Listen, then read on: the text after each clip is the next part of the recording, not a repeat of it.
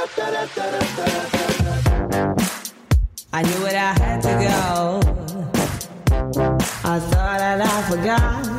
Move a little faster. So give me a sign, baby. Bonjour à tous et à toutes, je vous souhaite la bienvenue dans ce deuxième épisode du Podcastologue, le podcast consacré à l'industrie du podcast, à ce qui s'y passe, aux innovations, au matériel et évidemment à celles et ceux qui en font ou qui souhaitent en faire.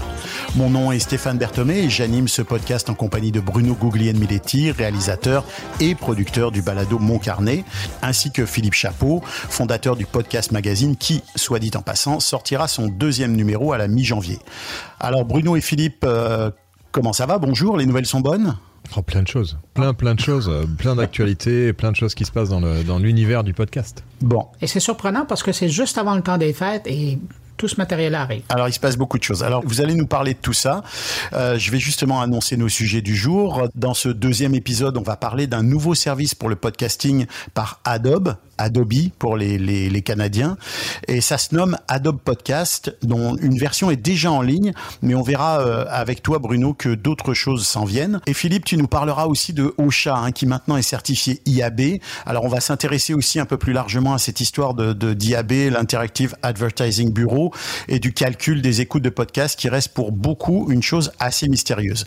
Et puisqu'il est pratiquement impossible de passer une semaine sans parler de, de la célèbre entreprise suédoise, bah Bruno va nous parler du Trends Report de Spotify euh, avant notre plat de résistance de cet épisode qui sera une longue entrevue avec euh, celui qui a réalisé plus, plusieurs des podcasts que j'ai créés, Cédric Chabuel, qui est euh, selon moi l'un des meilleurs réalisateurs au Québec.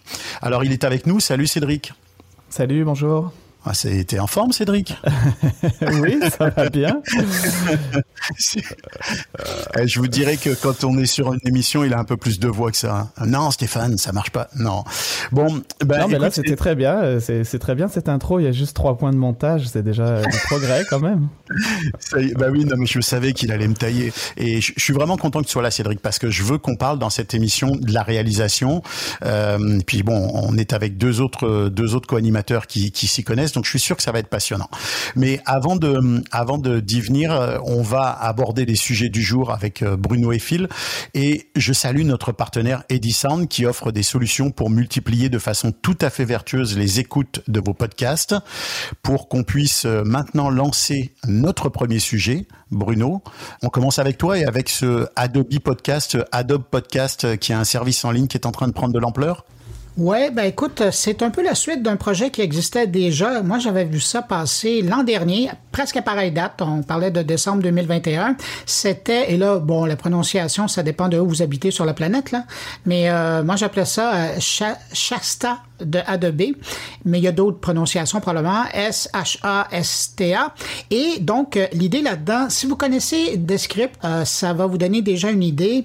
L'idée là-dedans, c'est un éditeur web de podcast. Et ce qu'on va bientôt euh, voir et avoir accès à, c'est ce nouveau service d'Adobe Podcast. Il est basé sur le travail qui a été développé dans la dernière année par l'équipe de, de Shasta.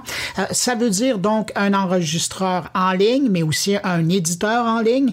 Et contrairement à ce que la plupart des réalisateurs sérieux utilisent, c'est-à-dire de travailler à partir des courbes, ben là, on travaille avec le texte pour faire l'édition. Alors, vous trouvez, je sais que Stéphane... Quand tu dis beaucoup. sérieux, non mais, non mais ça va être intéressant d'entendre Cédric aussi là-dessus. Quand tu dis les éditeurs sérieux travaillent avec l'audio, là, ce que tu veux dire, c'est qu'au fond, c'est le système de descript, c'est-à-dire que ça va transcrire en, en, en texte, euh, avec certainement une nécessité de correction quand même, l'audio, et les gens vont travailler directement dans le texte. Quand tu retires un mot ou un groupe de mots, ça va le retirer dans l'audio. Donc c'est quand même un peu sauvage. Hein. On l'a essayé ouais, tous. On sait que c'est un peu brutal.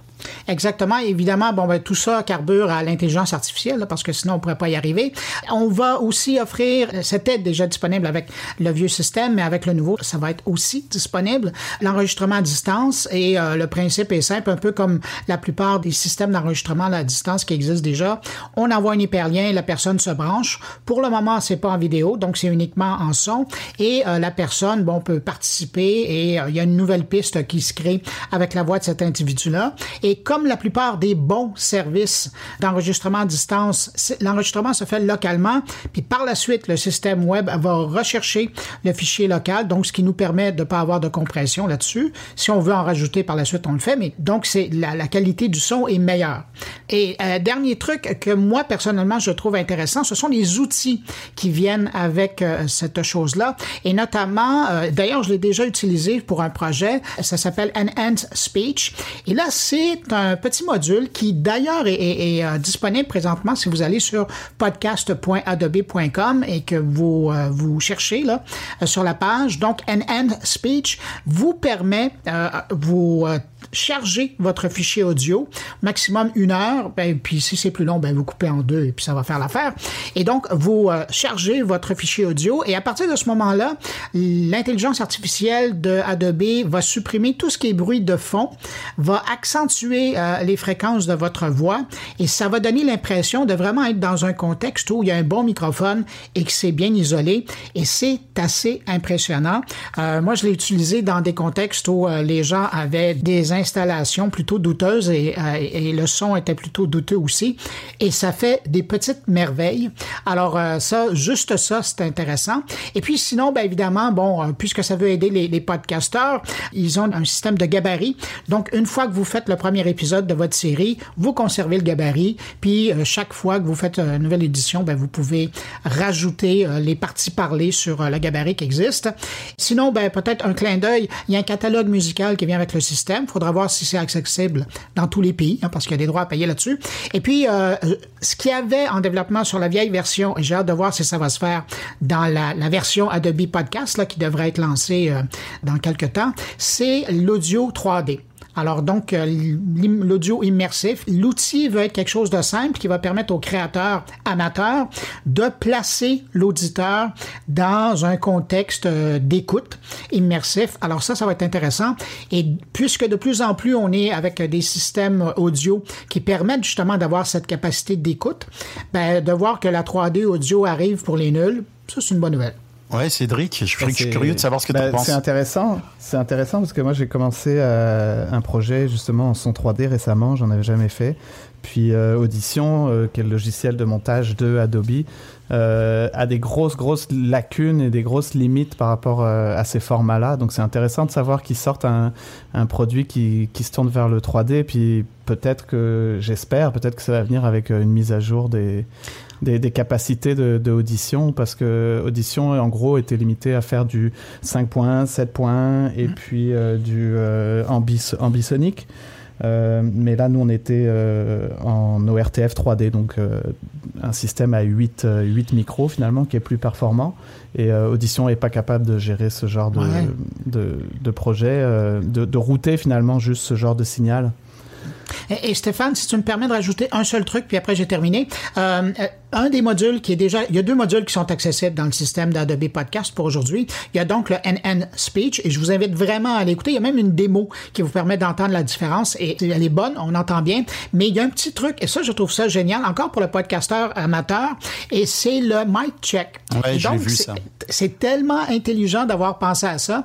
Et euh, quand vous allez là, vous parlez et l'intelligence artificielle va calculer si votre distance avec votre microphone est bon, si le volume du microphone est bon, le gain, là, pas le volume pour écouter.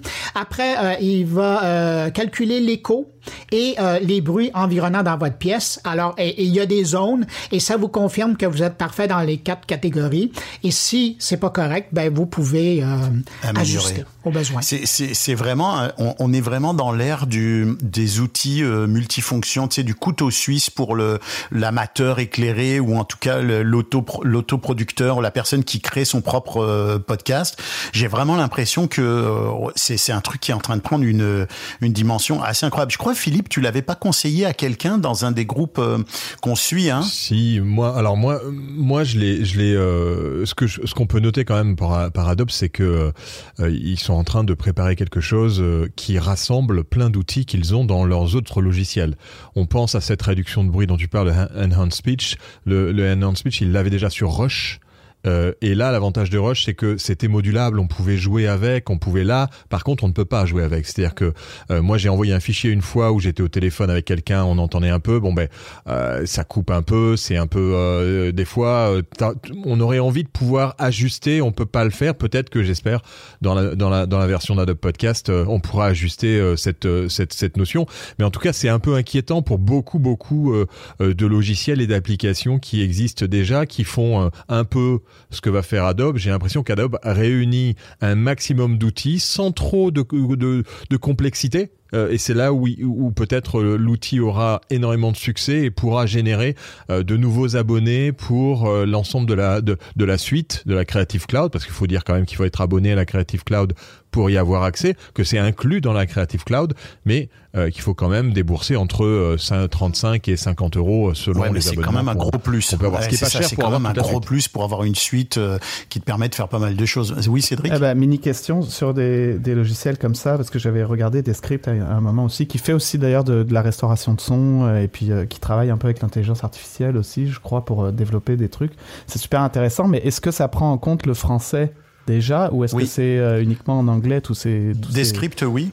Des scripts, oui. Je- moi, je l'ai testé à plusieurs reprises. Je m'en sers maintenant pour, euh, pour euh, pour euh, avoir un, un, un verbatim qui est tout pas toujours très bon là, mais qui permet quand même de suivre quand tu réécoutes et puis de suivre tes corrections ou de de recommande de demander des corrections sur euh, sur un audio euh, à, à un réalisateur en ayant quand même une vision de là où t'en es dans le texte.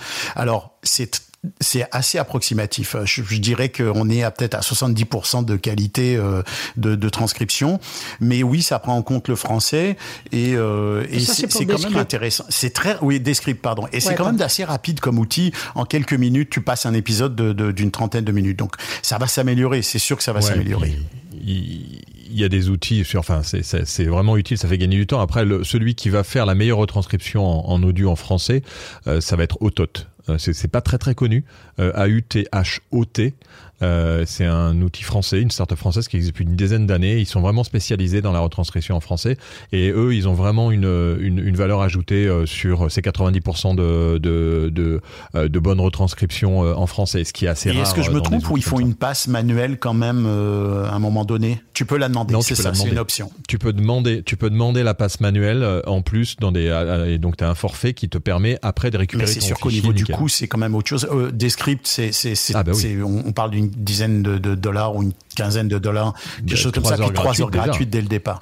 Mais c'est, vraiment un des packages qui sont en train de se développer. Puis je comprends euh, le- la, la stratégie d'Adobe là-dedans de regrouper tout ça, puis avec leur force euh, marketing, puis justement déjà le bassin de clientèle qu'ils ont, ça va, ça va certainement frapper très fort.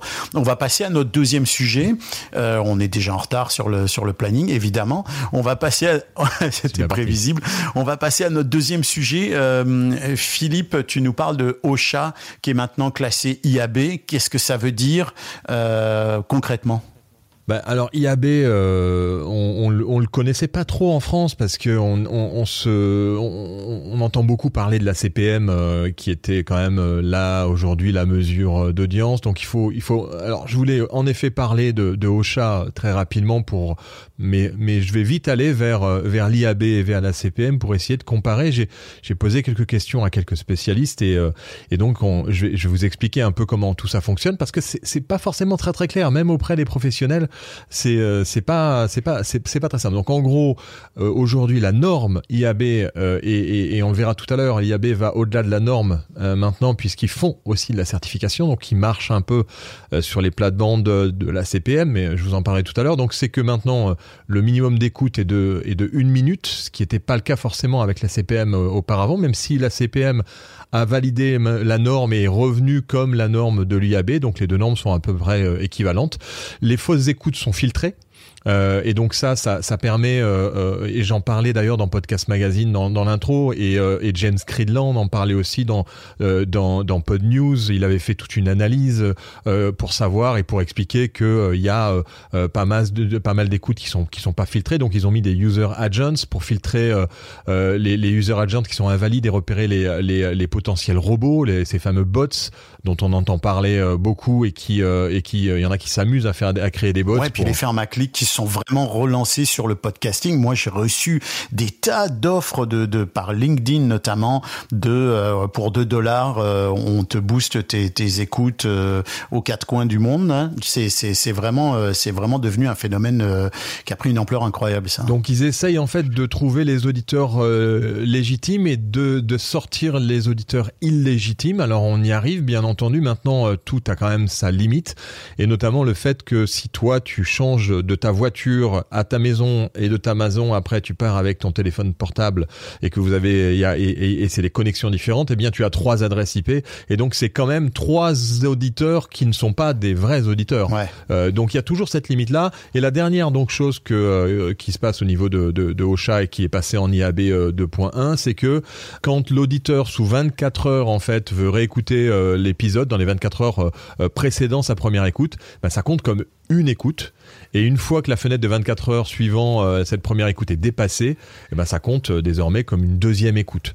Euh, donc voilà. Donc ça, alors ce qui a noté, c'est Et juste récapituler, les paramètres, c'est 60 secondes d'écoute, une écoute unique toutes les 24 heures et euh, Ouais. un, un, une adresse IP, bon, en tenant compte du fait que ça peut varier. Oui, Bruno, tu voulais ajouter un Ouais, truc? ben, ce qui m'embête avec ce système-là, c'est que euh, pour certains podcasts qui sont écoutés par plusieurs membres d'une famille, ça ne compte toujours que pour une écoute.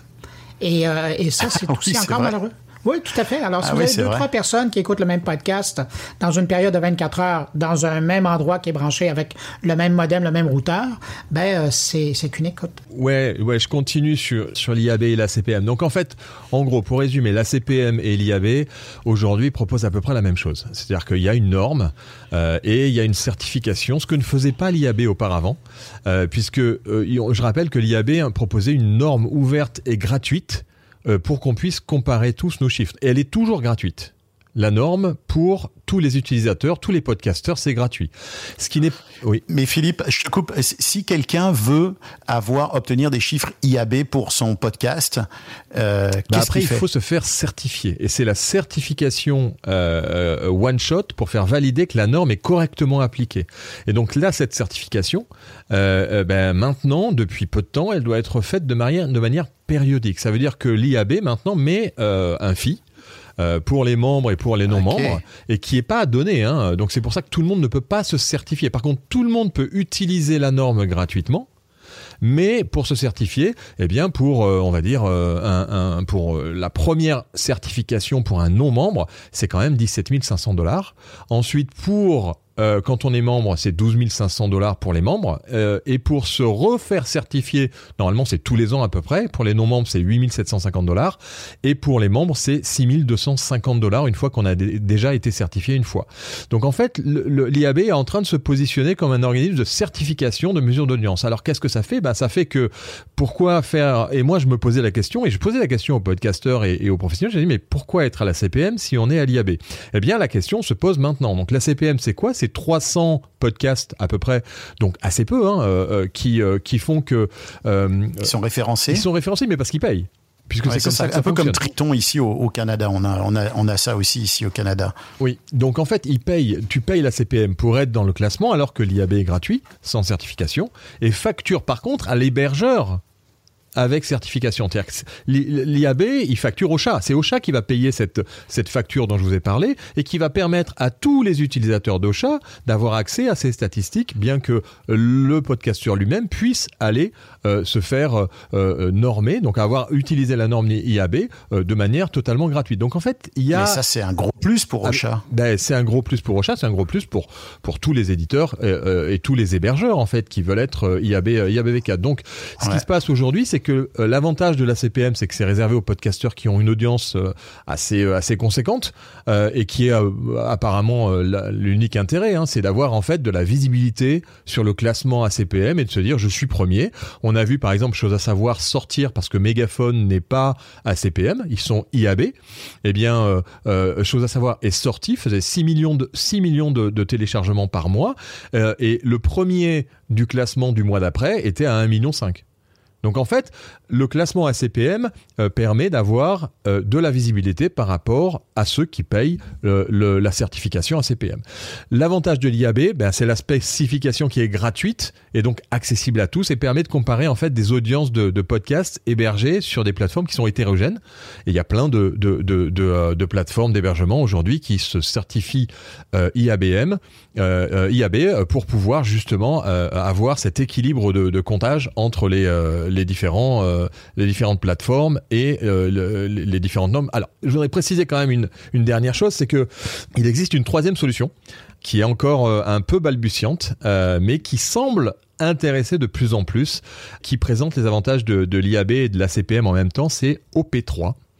Euh, donc je vous en parle, à vous d'aller chercher si vous trouvez, et on en reparle dans le prochain euh, podcastologue. Mais euh, Stéphane, quand même, un mot euh, par rapport à, la raison pour laquelle OSHA a décidé d'être certifié IAB. C'est quand même parce que maintenant, il se déploie en Amérique du Nord et que ici, c'est la norme. Et donc, de là l'intérêt pour eux euh, d'utiliser la certification IAB. Ouais. Tout à fait, ouais. Ocha, Ocha, euh, ben, on a vu là, ils commencent à communiquer de manière assez intéressante. Ils attaquent les États-Unis. Ils ont une, ils ont une personne euh, qui est dédiée maintenant aux États-Unis. Donc le, le l'OP3, ça s'appelle l'Open Podcast Prefix Project. C'est un service en fait d'analyse de préfixes de podcasts gratuits open source. Voilà, donc vous pouvez les chercher.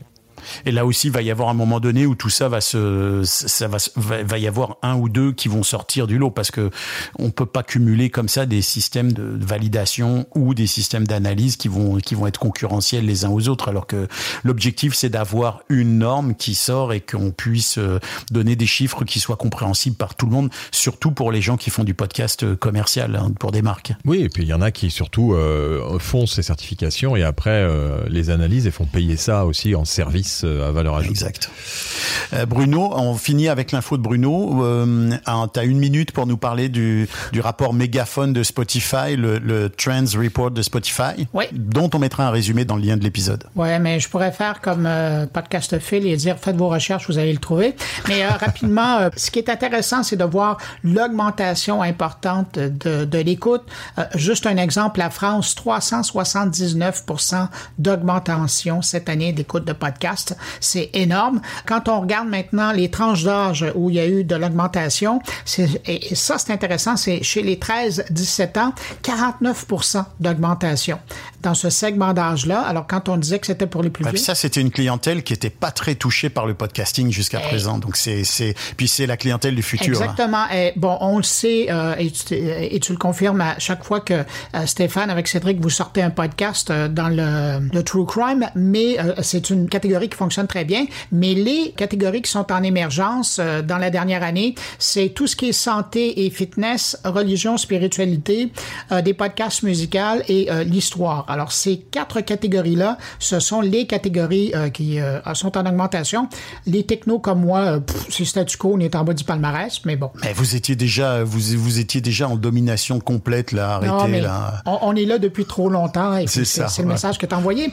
Sinon, rapidement, ce qui est le plus intéressant, au niveau de la promotion croisée, tu sais, la mention de Ouais, d'autres podcasts ça, à ouais. l'intérieur, ben, euh, Ouais. c'est dans la catégorie des true crime où c'est le plus rentable de faire de la publicité croisée. Alors, si tu veux annoncer dans des, des productions que tu fais à Radio-Canada qu'on peut aussi t'écouter euh, sur Cube Radio, ben, ça a l'air que ça pourrait avoir un certain impact.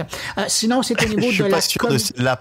Je suis pas sûr de celle-là par contre, mais mais par contre, euh, il y aura une mention du podcastologue dans le le, le, le troisième podcast True Crime et le plus écouté en France, qui est l'heure du crime, avec Jean-Alphonse Richard, qui qui m'a invité euh, à une émission qui sera diffusée dans, dans, les dans les prochaines semaines. Allez, très fort, Stéphane. Donc, je termine ma minute en disant que d'autres catégories où la, la promotion croisée fonctionne très bien, évidemment, tout ce qui est euh, comédie, documentaire et euh, dramatique. Alors, voilà. Mais ce Trends Report, moi, il y a un truc je l'ai regardé aussi. Il y a un truc quand même qui m'interpelle. Tu, quand tu parles des chiffres, c'est on parle de plusieurs centaines, des fois, de pourcentage d'augmentation. Et, et- et j'ai du mal à faire coller ça. J'y reviens parce qu'on en a déjà parlé, mais j'ai du mal à faire coller ça avec le. Vous m'avez vu venir avec le résultat du du du, du Mais non, sondage mais c'est un Havas non-sondage. au, au- Mais c'est un. Podcast Festival. Ok. Ok, sois pas trop, sois pas trop dur, euh, Philippe. Mais oui, c'est vrai que euh, on est bien d'accord. Là, on voit bien qu'il y a, il y a un décroche, il y a un décalage complet avec le Ah non, résultat du. ça va parler à de ce 70 de sondage-là. leurs amis autour d'eux. On s'entend là? 1000 personnes, on va être juste avec eux. Ils ont parlé à 1000 personnes, dont euh, 80 ou 90 euh, auditeurs réguliers de podcast. Bon, alors, avec tout ça, on... 190. 190, voilà. Merci Philippe. Alors, que tout ça ne nous empêche pas de, de nous lancer dans, dans notre entrevue. Et messieurs, je vous invite à, à, le, à le questionner euh, autant que vous le désirez avec Cédric. Cédric, euh, juste pour rappeler ton parcours, et tu, tu vas me le compléter, mais tu as été formé à l'Institut international de l'image et du son, c'est ça, dans les années 2000. Ça fait à peu près 20 ans que tu es, que es dans le milieu. Tu fais, t'as as fait de la photo, tu as fait de l'image, tu fais du son, puis tu mêles euh, très, euh, très judicieusement souvent les, les différents médiums, hein, l'image, la photo, le son. Tu es, ce qu'on pourrait appeler un artiste pluridisciplinaire. Tu as une approche que, que je connais qui est à la fois très artistique du travail sonore, euh, parce que tu crées aussi tes ambiances musicales, euh, euh, tu tu tu tu t'investis beaucoup dans la création de tes réalisations, mais en même temps, et, et, et je l'ai et je l'ai appris au fil du temps, et c'est une grande qualité. Je trouve que tu es un, tu es un très très grand maniaque de la précision, euh, tu es un très très grand maniaque de la qualité. Euh, pour moi, tu es un, un référent à ce domaine. Et, et puis donc, comme je le disais, on a travaillé près de cinq années ensemble, donc je sais je sais assez bien comment tu travailles. Alors Parle-nous d'abord de ton parcours un peu en tant que réal, parce que, euh, comme plusieurs d'entre nous ici, tu es, français d'origine. Euh, oui, bah écoute, mon, parcours, euh, on va essayer de le faire vite vite là, mais en gros, j'ai terminé les études en, en cinéma en 2001. Euh, je me destinais pas spécialement au son à la base parce que en tant qu'adolescent, j'étais vraiment dans la musique et la vidéo. Je faisais beaucoup de vidéos amateurs. Euh, donc je pensais vraiment plus à la vidéo et au cinéma. Euh, puis en cours de, en cours de parcours d'études, finalement, euh, le cinéma m'intéressait moins parce que trouvé, je trouvais ça très lourd en termes de production, en termes de travail d'équipe, en termes de, relations humaines. bon, voilà. Et donc quand j'ai fini mes études, j'étais en stage à l'émission mythique en France qui s'appelle Trax, qui passe sur Arte. Euh, j'étais en stage à cette, émission-là parce que j'avais fait un documentaire vidéo sur la musique électronique euh, qu'ils avaient beaucoup aimé. C'était mon projet de fin d'études. Et, euh, et c'est là que j'ai entendu parler du projet Arte Radio, finalement, qui était en train de naître à l'interne à Arte. Au départ, c'était pas un projet qui était tout de suite public, c'était un projet un peu expérimental à l'interne. Et donc c'est là qu'on m'a qu'on m'a référé pour commencer à essayer des choses avec Arte Radio et donc euh, ça a commencé finalement dès la, dès la fin de mes études, euh, je me suis retrouvé à faire du des créations sonores euh, à durée variable disponibles sur le web. Voilà. Puis assez rapidement, Arte Radio a, embarqué dans les flux RSS, puis donc c'est devenu un podcast sans vraiment, sans vraiment tout à, tout à fait savoir ce que ça voulait dire à l'époque. Puis après, quand j'ai bougé, euh, j'ai immigré au Québec en 2005 avec ce, background-là. Et puis il y avait à l'époque une émission à Radio-Canada qui s'appelle Bande à part qui était euh, qui s'appelait Bande à part parce que ça n'existe plus hélas euh, qui était euh, euh, intéressé euh, déjà à me rencontrer donc je suis arrivé au Québec avec un numéro de téléphone et puis j'ai commencé à travailler euh, à faire des podcasts que eux appelaient vraiment des podcasts à bande à part ça a duré quelques années Ils appelaient ça des balados, non Ou des ils appelaient ça des podcasts podcasts. Et on faisait d'ailleurs aussi Ouais, des podcasts euh, vidéo d'ailleurs, euh, aussi à cette époque-là. Et puis, euh, puis j'ai fait quelques séries avec eux. Et puis après le documentaire, un peu quand Bande à part a disparu au Québec, puis les émissions de qui diffusaient des reportages ou des documentaires de terrain ont disparu aussi des ondes. ben moi, je suis reparti un petit peu à faire de la vidéo pendant quelques années et avec plaisir en 2015-2016, euh, c'est l'arrivée des, des podcasts un peu plus produits, de séries documentaires. Puis là, ben, j'ai recommencé à travailler dans, plus dans mon domaine. Puis finalement, c'est vraiment ça mon domaine parce que c'est vraiment, pour moi, ça m'intéresse plus. Puis je suis meilleur là-dedans que dans la vidéo ou dans le ou dans la photo ou quoi, qui reste des ou même la musique, qui reste des, des, des hobbies en fait. Et, si tu devais euh, nous dire en quoi l'audio est vraiment distinctif de, de, la vidéo et des autres médiums, tu, tu, dirais quoi? Bah, c'est dur à exprimer, je pense. Mais euh, bah, moi, je vois ça comme une forme d'art, hein, comme les autres. Donc, euh, c'est de l'art et c'est de l'artisanat. Puis, euh, donc, il y a des différences qui sont subtiles, mais qui en même temps sont, sont, sont hyper importants. Euh, c'est sûr que il y a beaucoup de points communs avec le cinéma, parce que les étapes ressemblent beaucoup, ou avec la télévision même. Euh, les, mais même, puis même le rapport peu que, le cinéma entretient avec la musique, par exemple, ça ressemble aussi beaucoup, je pense, euh, dans le travail qu'on fait en balado. Tu la musique peut jouer un rôle qui est en second plan, mais qui en même temps est primordial, puis euh, finalement colore tout, tout, toute l'œuvre. Qui est centrale s'il est, si, si elle est. hein. Ouais, c'est marrant, c'est marrant ce que tu dis parce que je, je c'est exactement comme ça que j'explique un podcast natif à quelqu'un. Euh, c'est quoi un podcast natif? Et moi, le, le, ce qui est le plus proche dans la dans, dans l'explication pour que, que quelqu'un comprenne, je dis, ben c'est comme un film au cinéma. Il y a un côté production Ben, euh, qui est impressionnant. Ouais, et c'est juste euh, nous pour pour aller d'un peu plus dans le détail sur les sur les, les productions qu'on a menées ensemble, on, on scénarise, euh, on arrive quasiment presque à du scène à scène comme on ferait euh, avec un scénario de cinéma. Sais, on fait des blocs, ces blocs-là sont quasiment indépendants les uns des autres. Euh, on parle de blocs qui changent en fonction des personnages qui changent, des lieux qui changent ou des moments qui qui changent. Donc euh, on est vraiment très très proche d'une écriture cinématographique finalement.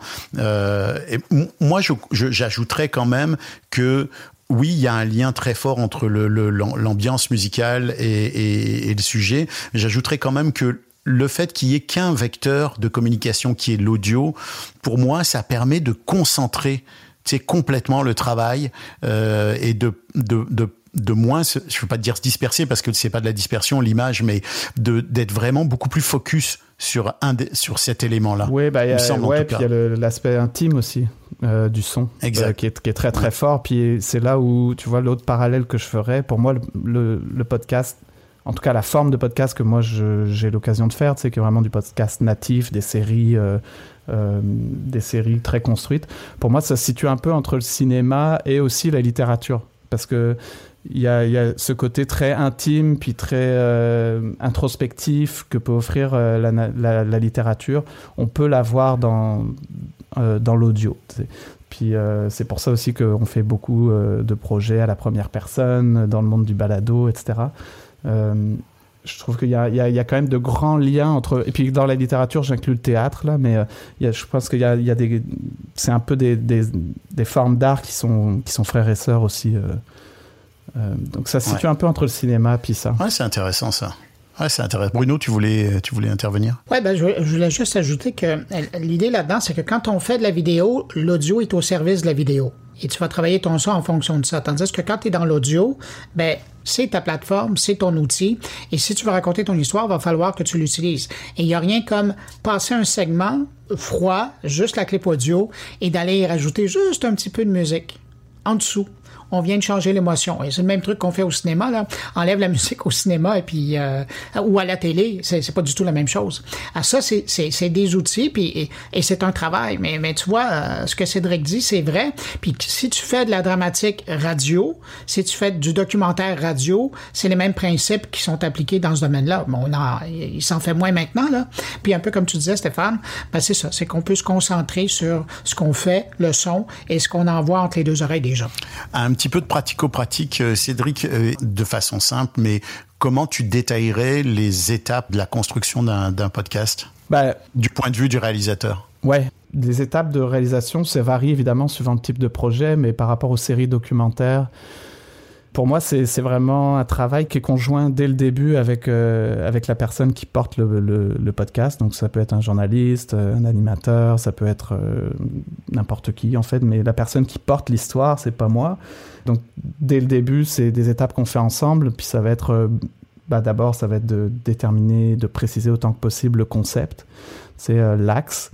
Donc à partir de là, on va être capable d'imaginer un univers euh, sonore. Et moi, très vite, je vais aller faire des recherches musicales parce que je pense que ça, ça va tout de suite nous donner une meilleure idée. Puis on va être capable d'écouter tout de suite quelque chose avant même d'avoir enregistré quoi que ce soit. On va être capable d'écouter quelque chose qui nous met dans une, un état d'esprit. Puis on se dit, OK, ça va être peut-être ça notre ambiance.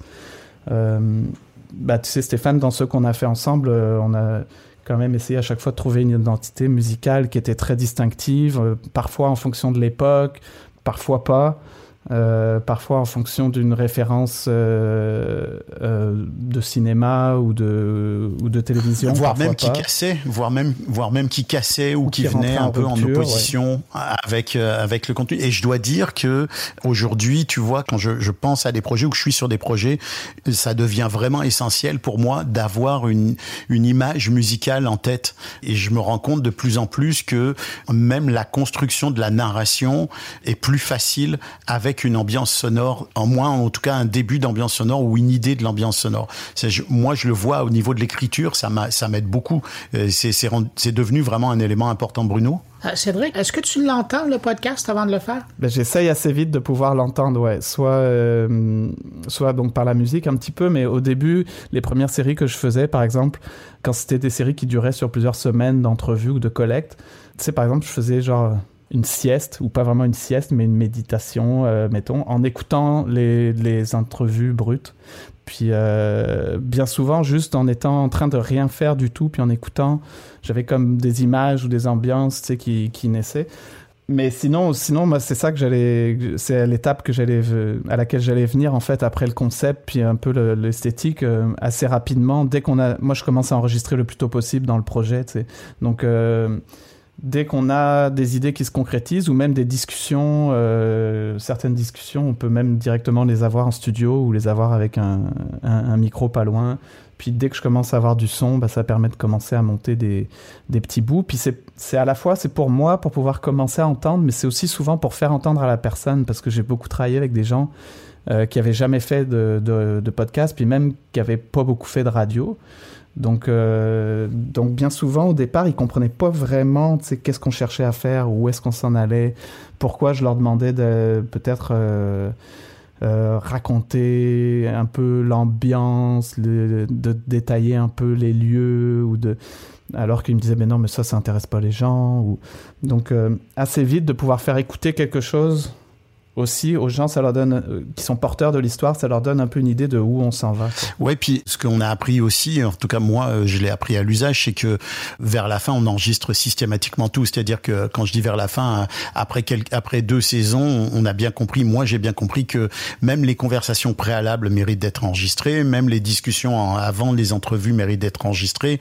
Et ça, c'est du stock ou c'est pas du stock, mais en tout cas, on l'a, on l'a quelque part sur un fichier et on peut éventuellement s'en servir. Bruno, tu voulais ajouter quelque chose? Oui, ben, c'est une autre question pour Cédric. Cédric, toi, tu fais à la fois la réalisation et euh, l'aspect technique, hein, donc la prise de son et le montage. C'est important de mentionner ça. Ouais, parce que c'est parfois C'est découpé en, monde. Ouais. en plusieurs personnes, exact. ouais mais après ça limites euh, justement euh, tout à l'heure on a très très vite abordé euh, la notion de 3D mais bon là par exemple quand on va sur des sur des setups un peu plus compliqués au niveau de la prise de son c'est pas juste le 3D mais peut-être même on va dire la fiction euh, je me risquerais pas à le faire tout seul tu à moins que ce soit vraiment euh, dans l'esthétique du projet, sais, d'être très euh, brut et euh, documentaire, genre, dans, l'esthétique.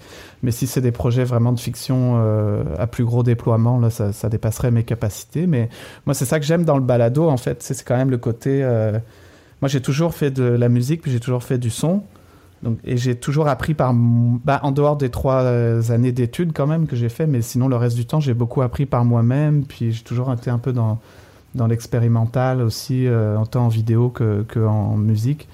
Donc euh, ça, c'est un des aspects qui m'intéresse dans le podcast et c'est super accessible. Et c'est d'ailleurs, c'est aussi l'aspect qui a fait que j'ai tourné le dos euh, à mes idées de cinéma. Parce que finalement, c'est l'aspect que j'ai pas aimé dans, dans le travail d'un court métrage. C'est de me dire, mon Dieu, on fait 10 minutes, puis finalement, on est comme 100 personnes pour euh, faire euh, 10 minutes de, contenu. Puis ça prend plusieurs mois et pendant ce temps-là, euh, j'ai l'occasion plusieurs fois de me dire que ça vaut pas tout ça finalement, que ça vaut pas toute cette énergie humaine, que ça vaut pas tout. Euh, donc ça, je trouvais ça lourd à porter, euh, d'être euh, à la tête d'un bateau qui est très très très chargé, mais que finalement, euh, il s'en va pas très très loin au final. Il faudrait vraiment être un artiste de euh, un auteur euh, très très accompli pour trouver que ça vaut le coup. Et, justement, euh, c'est- un élément quand même euh, qui l'envers de ce que tu viens de dire, c'est que finalement tu portes énormément de chapeaux. Tu sais, Bruno vient de le rappeler. Tu, tu fais la prise de son, tu fais le, la réal, c'est-à-dire la vision du projet, et tu et tu fais la et tu fais la technique, c'est-à-dire le montage, etc. Comment tu t'organises pour tout ça? Est-ce que tu te fais un plan à l'avance avant de, de te lancer dans le projet? Est-ce que tu as une méthode de travail pour gérer les rushs, pour gérer ton découpage? Comment tu fais dans cette masse de choses que tu as à gérer? Comment tu t'organises? Euh, c'est une bonne question. Euh, mais en fait, j'ajouterais, j'ajouterais un chapeau parce que finalement, le, le chapeau le plus important, au final, dans tout ça, c'est euh, c'est surtout la scénarisation. tu sais, C'est Ouais. de réussir à faire une histoire avec ce qu'on a, puis de réussir à emmener à la fois la personne avec qui tu travailles. dans certaines, parfois dans certaines directions pour l'histoire, parce que parce que c'est une question de, de rythme, une question d'émotion, ou une question de et aussi bah, de- évidemment d'emmener les auditeurs dans, une histoire. Donc euh, c'est beaucoup axé sur ça après la façon de travailler, tu sais comme la façon de dérocher ou la façon de prendre le son, c'est beaucoup axé sur ça. Euh, par exemple euh, pour la série sur le rap, la naissance du rap francophone au Canada où on, explore chaque secteur finalement où est né le rap francophone. On sait qu'on travaille sur un secteur, on sait qu'on travaille sur une réalité qui est socio, euh, Culturelle. qui est sociologique, qui est économique, qui est culturelle, qui est géographique. Donc euh, dès le début, dès la prise de son, ça, rend- ça commence à, à entrer dans la réflexion. Tu sais, on se dit ok, ben on va pas faire les entrevues en studio, on va les faire dans la rue, on va les faire sur place, aux endroits où il s'est passé des choses avec les gens. Donc Euh, le concept, t- ta vie, et le dérochage, ça va être la même chose. Ouais. si tu veux. Donc- toutes les étapes après, ça va être axé sur qu'est-ce qu'on raconte. Donc ta vision du projet, elle va conditionner la façon dont tu vas le mener, pas uniquement euh, d'un point de vue euh, du sens de la réalisation, de là où on veut aller, mais aussi la façon matérielle dont tu vas le mener, euh, en extérieur ou euh, avec tel ou tel matériel, avec tel ou tel moyen, etc. Ouais, ça c'est ça c'est intéressant. Euh, pour clore cette entrevue, j'ai envie de te demander quel conseil tu pourrais donner à quelqu'un qui veut se lancer dans la réal euh, audio, dans la réalisation de, de podcasts Qu'est-ce que tu lui dirais là à quelqu'un qui veut vraiment faire ça, qui a la passion, puis qui, qui, veut en faire son métier? Bah, d'écouter le travail des autres parce que euh, et dans tous les styles aussi différents parce que là il y a beaucoup à apprendre autant au niveau de comment le contenu est, porté comment l'attachement est créé aussi tu sais comme les balados de, de discussion. Je pense que c'est beaucoup ça qu'on a à apprendre quand on en écoute. Moi c'est à chaque fois c'est de, de me dire ok il y a une il y a une convivialité, il y a une intimité, il y a quelque chose qui est accrochant, il y a quelque chose qui est, euh, qui est attachant. Puis ça, c'est important aussi de. Mais il y a aussi l'aspect technique que tu peux écouter quand tu écoutes les productions qui se font en général. Puis là, je dis, mon conseil, ce serait d'aller voir, euh, euh, d'aller jeter une oreille aux productions qui sont primées tous les ans dans les festivals comme Longueur d'onde ou euh, Phonorgia ou des choses comme ça. Ça permet de quand même d'ouvrir tes horizons en termes de en termes de langage sonore, puis en termes d'audio. Puis, puis encore une fois, écouter aussi quand tu es en production. quoi. Euh, dès le début, la personne avec qui tu travailles commence par l'écouter avant d'imaginer ton projet, avant de, de prendre des décisions. Écoute d'abord ce que la personne te dit, puis comment elle te le dit. Essaie de comprendre le plus possible qu'est-ce que c'est qu'elle veut te dire, même si les mots sont pas toujours euh, exactement les bons. Puis, euh, puis après, quand tu enregistres des gens, prends le temps de les écouter, meuble pas tous les silences, euh, laisse le silence vivre. Si la personne elle a besoin de 10 secondes pour chercher son idée d'après, euh, t'es pas obligé de parler. Euh, et puis quand tu vas dérocher, la même chose. Écoute, prends le temps d'écouter, va peut-être pas tout de suite chercher la clip sur ton descript qui sonne bien à l'écrit parce que finalement peut-être qu'à l'audio c'est autre chose qui se passe. Peut-être qu'à l'audio la force elle est ailleurs, à un autre moment euh, qui est pas dans les mots. On l'a vu d'ailleurs, Cédric, je te coupe, mais on l'a remarqué, nous, quand on écoute, et moi en tout cas, je l'ai remarqué, quand on, quand on travaille sur un, sur un scénario d'épisode qui est écrit, vraiment très écrit, réécrit, on, on le fait plusieurs fois, et qu'on l'écoute, moi je découvre des choses qui, qui fonctionnent et des choses qui fonctionnent pas que je ne voyais pas du tout à l'écrit. Donc vraiment le, passage à l'audio, c'est clair que c'est un changement radical dans l'appréhension qu'on peut avoir du projet puisque je retiens de ce que tu viens de dire et, moi je l'ai fait à titre personnel, c'est que au fond, il y a toujours quelque chose de bon à apprendre un peu partout. Donc tout ça, au fond, c'est d'aller, pas de penser en bloc, mais de penser en petits morceaux qu'on peut ajouter dans son, propre travail. Je trouve que je pense que c'est vraiment un, un très très bon conseil, ça. Ouais, puis tu sais, euh, justement, toi et moi, déjà, ça nous est arrivé dans des, des montages de, d'avoir des longues discussions sur la durée que doit avoir un silence dans, dans une entrevue où il Ouais. s'est passé un moment de silence de deux minutes ou de, peut-être pas, j'ai, l'impression que ça dure deux minutes, mais peut-être que probablement c'était 40 secondes. Mais, et là, de dire c'est quoi la bonne durée qu'il faut laisser Ouais. en montage, parce que ce silence-là, il vit, il exprime quelque chose. Mais euh, à partir de quand l'auditeur pense qu'il y a un bug technique À partir de quand euh, euh, on vit euh, le- la, la tension du moment et tout Donc c'est c'est encore c'est de l'écoute. Puis ça m'amènerait peut-être à un- juste un dernier conseil. Je sais qu'on veut couper, mais euh, Non, non, vas-y, vas-y, vas-y, vas-y. Ces, ces l'autre conseils-là, que, que, moi j'ai appris beaucoup avec les- ça m'a pris quand même du temps là d'apprendre d'apprendre ça puis d'intégrer ça mais c'est c'est très difficile de faire écouter son travail puis d'accepter la critique puis d'accepter les commentaires mais c'est tellement tellement essentiel surtout qu'on travaille beaucoup euh, en, très petites équipes. Fait que là, moi, maintenant, c'est quelque chose où j'ai comme réussi avec les années, à être moins susceptible quand je reçois euh, euh, des commentaires d'écoute, à me dire, OK, je prends 24, 48 heures, je digère ça, je, redescends de, de peut-être mon ego qui a été piqué ou peut-être que...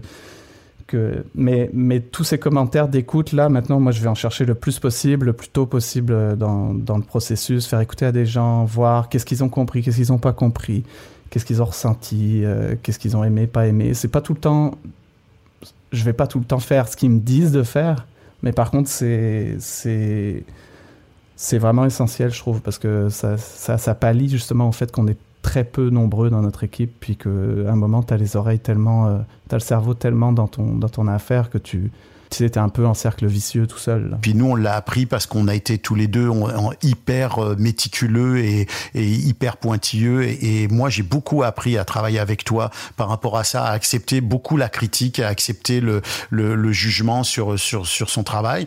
Mais je crois qu'à la fin, tout ça, tout cet ensemble-là, c'est quand même ça qui nous pousse vers le meilleur. Puis c'est, c'est jamais des, je le vois très différemment aujourd'hui, c'est jamais des problèmes, c'est toujours des possibilités d'autres solutions ou d'autres façons de faire. Puis je pense que ça, c'est, c'est vraiment, vraiment intéressant dans, dans le travail qu'on mène. Surtout que notre objectif, c'est de fournir à tous, c'est toujours le meilleur résultat, la meilleure écoute possible pour les gens qui vont, qui vont écouter le travail qui est, qui est mené. Cédric, je te remercie infiniment. On- je pense qu'on aurait passé euh, beaucoup plus de temps euh, à discuter. Peut-être qu'on aura l'occasion d'en reparler. Les gars, on va euh, maintenant libérer Cédric et puis euh, on, on va faire deux, trois petites échanges. Moi, je voudrais juste vous replacer euh, pour nos auditeurs et auditrices le fait que il y a le groupe Facebook qui s'appelle le Café du podcast pour les créateurs de podcasts et balados qui existent auquel vous pouvez adhérer. Et j'ai créé en parallèle du podcast euh, une infolettre qui s'appelle le podcastologue, qui est une infolettre sur LinkedIn. Alors vous les gars, je vous laisse faire votre annonce du moment. Je vous rappelle euh, simplement qu'il y a radiomoncarnet.com qui est toujours là pour euh, entendre de la tech en continu, qui est le meilleur de Mon Carnet, le podcast. Oui, la radio web que tu as créée, Bruno, c'est assez extraordinaire. Faisait du, faisait de la radio, fait du podcast et fait de la radio avec du podcast. Bravo Bruno, c'est très du très fort. 360, Ouais, c'est ouais. du 360. Philippe, quelque chose à, à part la sortie du prochain du prochain podcast mag euh, au mois de janvier à la mi-janvier? Exactement, la sortie, on va, si tout se passe bien, donc on sortira fin janvier et on sera au, festival Longueur d'onde que je n'ai jamais encore fait et euh, parce que ça tombait toujours euh, dans les périodes du salon de la radio fin janvier, euh, début février et là pour une fois, étant donné qu'il n'y aura pas de salon de la radio en 2023 mais en 2024, eh bien euh, je pourrais aller au festival Longueur d'onde et on devrait euh, di- distribuer euh, le, podcast magazine, enfin vendre puisqu'il n'est pas donné notre magazine. Vous pouvez l'acheter d'ailleurs en ligne. Il est à 6,90 honnêtement, 100 196 pages à, à 6,90. euh, faudrait vraiment pour s'en priver. Messieurs, je vous remercie. En ce qui me concerne, c'était un épisode euh, super intéressant. Ça met fin à ce deuxième épisode du podcastologue. Merci à toi, Cédric. Merci à mes complices Bruno et Philippe. Merci à vous de nous avoir écoutés jusqu'à la fin. Ce podcast est une production Ghostscript Media. Il est réalisé par Bruno Guglielminetti et moi-même. La musique que vous avez entendue vient du catalogue musical de BAM Music. Et je remercie notre partenaire Edisound, dont vous pouvez consulter le site à edisound.com. Quant à nous, eh bien, on se retrouve dans 15 jours pour un nouvel épisode du podcastologue. D'ici là, n'hésitez pas à dire en commentaire sur Apple Podcast et partout ailleurs le bien que vous avez pensé de cet épisode. Recommandez-le à vos amis, à vos voisins, parlez-en autour de vous. À très bientôt et que l'audio soit avec vous. feels so good? I knew it, I had to go. Move a little faster. I thought that I forgot.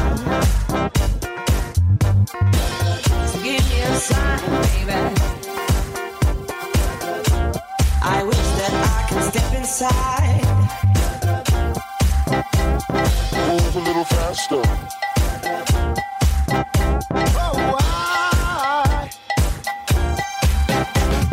Move a little faster. Move a little faster. I knew it, I had to go.